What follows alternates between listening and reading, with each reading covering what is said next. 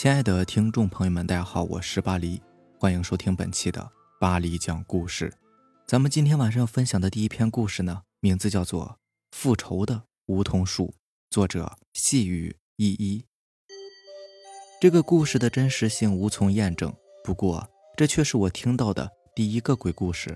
时间过去很久了，也不是记得很清楚。这是我爷爷告诉我的。在我们中学门口有一棵梧桐树，很大。有两个成年人手挽手围起来那么大，到现在都还在的。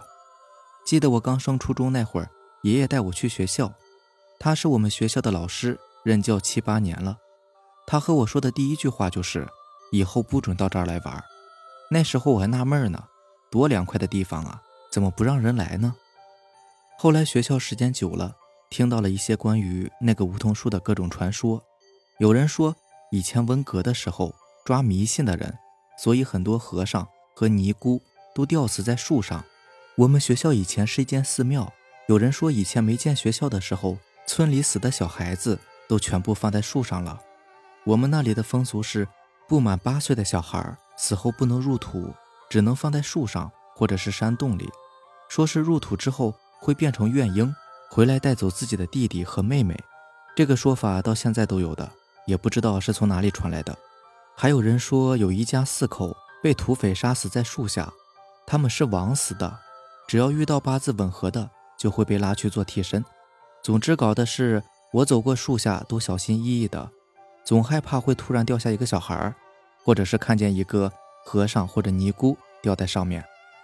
有次下课看见几个老太婆在树下烧纸，我就跑去告诉我爷爷了。我爷爷听我说完之后，马上拿出老黄历，翻了又翻。看了又看，然后一直说着：“十年了，可怜呐，可怜。”那时候我还以为我爷爷中风了呢。我问他到底那棵树怎么了，可是他一开始怎么都不肯告诉我，直到我说不告诉我，我就半夜去爬树。哼，请原谅我从小就是个假小子吧。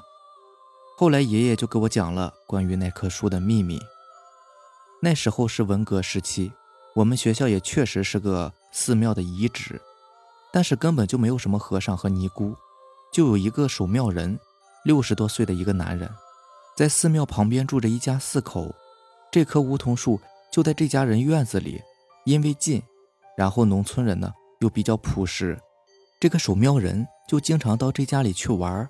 久而久之的，这家人呢和这个守庙人就很好了。有一年毒瘤子，也就是贩毒的，我的家乡呢在云南的边界小镇。毒品特别多，这已经不是秘密了。可能他们是为了逃公安的追捕，带着毒品就躲进了寺庙里，然后要这个守庙人做饭给他们吃。有四个人，那时候穷寺庙里面没有什么吃的，他们就叫守庙人去偷，要不然呢就杀了他。这个守庙人害怕，就对他们说：“我一个庙里什么都没有啊，你们去隔壁吧，隔壁那家养了鸡，还有鸡蛋和腊肠。”然后那四个人听了之后就过去了。守庙人因为害怕，也没有敢和别人说。他以为他们吃完之后就会走的，于是便睡觉了。第二天天刚亮，他就被村里的人吵醒，说那家人出事了，村长什么的都来了。他跑去一看，一家四口全死了，就死在梧桐树下。四个人嘴巴都被布塞得死死的，两个小孩被吊在树上。这家女主人呢？一丝不挂的死在树根上，男主人的身子在女主人旁边，头却在猪圈里。总之是特别的惨。后来听说那个村子半年都不敢关灯睡觉，那天看见的人好几个女的都不敢出门。后来文工队就把人给埋了。那个守庙人像是疯了，嘴里一直吵着说是我害了他们，但是别人问他又什么都不说，还被抓去关了好几天。放出来以后呢，他也不去守寺庙了，天天在那棵树下自言自语。没多久，就用裤腰带吊死在了梧桐树上。大概过了半年左右吧，那四个人又回来了，说是回来赎罪。自从他们走后，就天天做梦，梦见吃梧桐树果，只要一闭上眼睛，就看见一个老太婆拿着梧桐树果让他们吃，他们就去找神棍算，神棍告诉他们。是他们造了孽，除非亲自回来求得，被他们害的人原谅，要不然呢，以后他们的子孙后代都不会长命的。他们回来那天晚上带了很多的香纸去烧，可是总是点不着火，好不容易点着一点，就被掉下来的果子把火砸灭了。后来第二天，村里的人找了派出所的人去抓，结果到那里后发现人全死了，眼睛瞪得大大的，每个人嘴巴里面都有一个梧桐树果子。据说其中有一个人的命根子都被野狗咬掉了。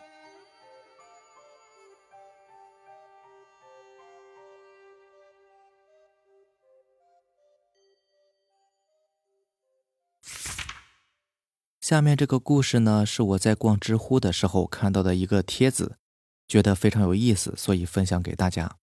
这个故事的作者叫古大大。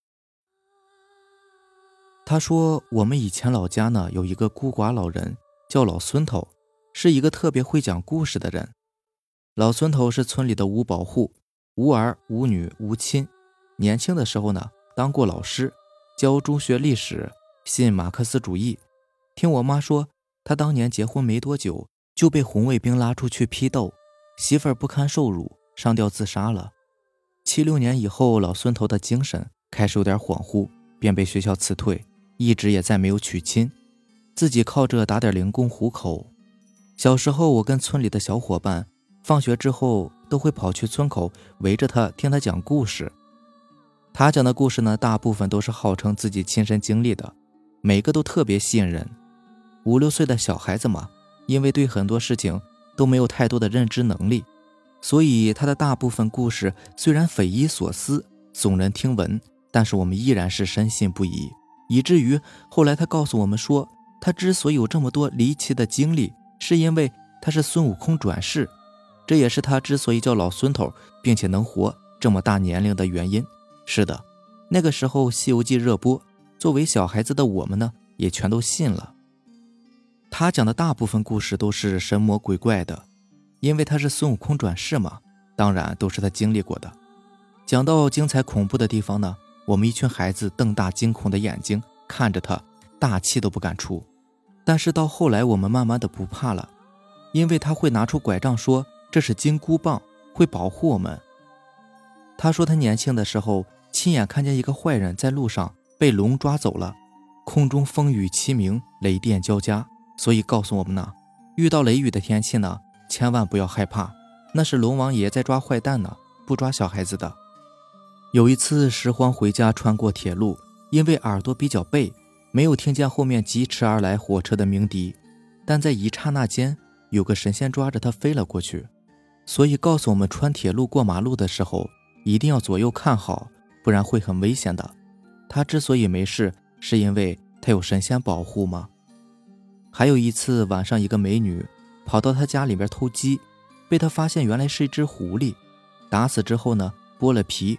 就挂在了屋外的墙上，然后告诉我们说，长得再好看，一旦偷东西就会变成坏蛋。后来我才知道那是黄鼠狼。也是因为他讲了这么多的故事，我当时深信这个世界上是存在鬼怪神仙的。他通过这些故事教育我们因果循环，好人有好报，坏人自有天收。我那时候胆子特别小，怕黑，怕鬼，不敢走夜路。甚至夜里面不敢一个人去厕所。记得那时候我家里还是那种老式的水泥平房，每到晚上的八九点钟，我的房间呢都会听见天花板里传来吱呀吱呀的声音，有时候会是咚咚咚三声缓慢而深沉，像是敲石头的声音，害得我有段时间死活不愿意一个人睡。后来我父亲听我说了原因，特地在我房间待到八点以后，果然他也听到了有这样的声音。不知道是由于父亲也有点小迷信，还是为了安抚我幼小的心灵，他还专门请了一个大师，其实就是我的二大爷。我二大爷呢是当地的神棍，专门给人算卦、选婚嫁吉日的。二大爷当着我的面刻了一道泰山石敢当的石碑，挂在了我屋的墙上。后来随着年龄的增长，慢慢的大部分小伙伴都知道老孙头讲的故事都是假的，并且。他们认为他的故事呢，讲来讲去就那么几个，没有什么新鲜感，于是便不再去找老孙头玩了。由于那个时候我爸妈做贩卖水果的生意，每天晚上都要很晚才回家的。一到放学呢，我无处可去，就去找老孙头，边听他讲故事，边等我父母回来。所以从小学三年级一直到五年级，只有我一个人仍然去找他玩，听他讲故事。老孙头每次见到我都特别的高兴，会把家里面放了很久的花生、炒豆子拿出来给我吃，而且没多久就会拿出一个新故事给我讲。有时候我听得入迷了，会主动提出再讲一个。但是我会告诉他，听两个故事时间太久，天就会黑了。我回家的路上呢，会遇到鬼怪，会害怕的。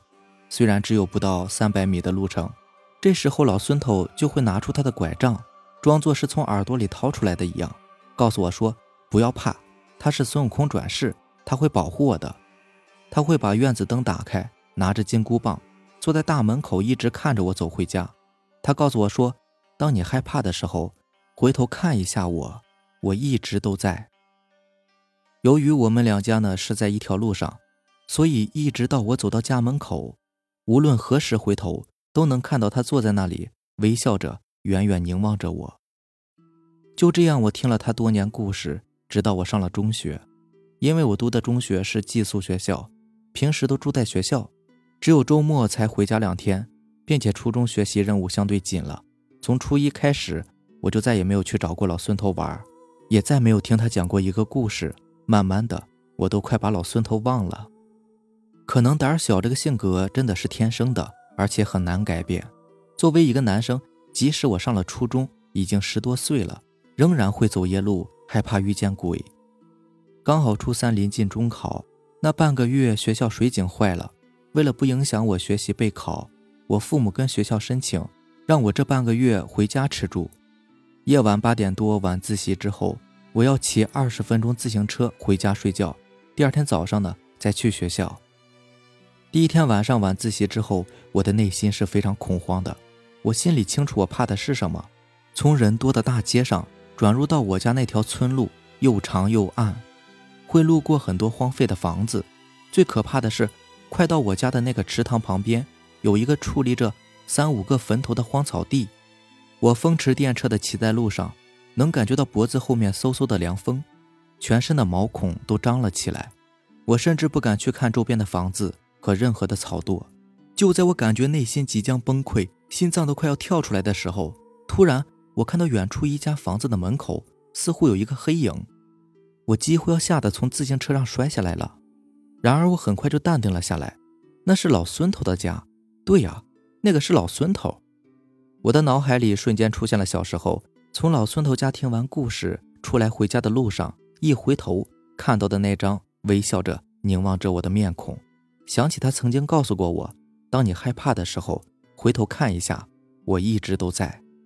于是我的整个世界都变得明亮起来，似乎月光比太阳还耀眼。我心中竟然哼起了歌曲，走在乡间的小路上，骑车速度也慢了下来，所有的恐惧都烟消云散。内心也平静了。当我到家门口的时候，我已经模糊的能看出老孙头那佝偻的身影，他似乎依旧微笑着凝望着我。我远远的朝他挥了一下手，走进了家门。于是那半个月里，我再也没有害怕过，因为每天晚上，当我骑着自行车转过回家的那条路上时，我都能看到老孙头坐在他家门口，手里拿着金箍棒，远远的凝望着我。那是我真正最后见过老孙头的日子了。后来我去县里面上高中，外地读了大学，之后就再也没有见过他。后来就听说他已经死了，慢慢的我也彻底把老孙头给忘了。大学毕业那年，我回老家，夜里很晚才到。学过马克思主义的我，这时候我已经很久不再怕黑，也不再怕鬼了。拖着行李走在那条路上的时候，远远看到老孙头的房子已经不在了。变成了一块荒地，想起那个曾经坐在门口拿着拐杖的老孙头，忽然莫名的有点伤感。晚上吃饭的时候，我跟我爸提起了他。你还记得那个老孙头吧？小时候经常吃完饭就去他家里边听他讲故事。对了，他什么时候去世的？哦，就你上初三那年死的，很凄惨的，一个人在屋子里面走了好几天才被发现，无儿无女的，也蛮可怜。村里人每户捐了五十块下的葬，我还多给了五十呢。记得当时你再有半个月就中考了，那个时候学校不是水井坏了吗？刚好你晚上要回家住，我跟你妈都没敢告诉你，你妈说你胆小，夜晚回家路过她家呀，怕你害怕呢。至今回想起初中那年夜晚回家路上那个身影，心中不知是恐惧、是伤感，还是温暖。有时候我会想，也许他真的是齐天大圣孙悟空转世的吧。哦，这个故事好温暖呐！听完之后，真的是感觉整个世界都放亮了，这个夜晚都变得明亮了，很暖心，很好的一个小故事。行，那咱们今天晚上的故事就到这里了。如果喜欢咱们的节目呢，就点个订阅吧。那让咱们下期见。拜拜，晚安。